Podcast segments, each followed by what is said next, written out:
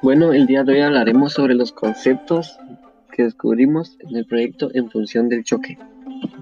Empezaremos con el más importante, cantidad de movimiento. La cantidad de movimiento es una magnitud física que, expresa que mientras mayor sea la cantidad de movimiento que tenga un objeto, más masa será necesaria para detenerla.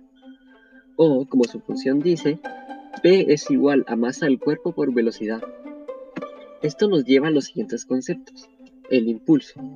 El impulso es una cantidad vectorial con la misma dirección que la fuerza constante que actúa sobre el objeto.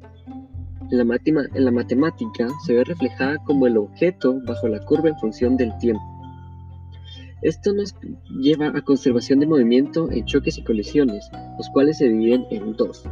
Los elásticos que son los dados cuando el choque de dos más objetos no hay pérdida de energía cinética durante la colisión, y la inelástica, que es cuando la colisión de dos cuerpos, la parte cinética es convertida en algún otro tipo de fuerzas dada la colisión.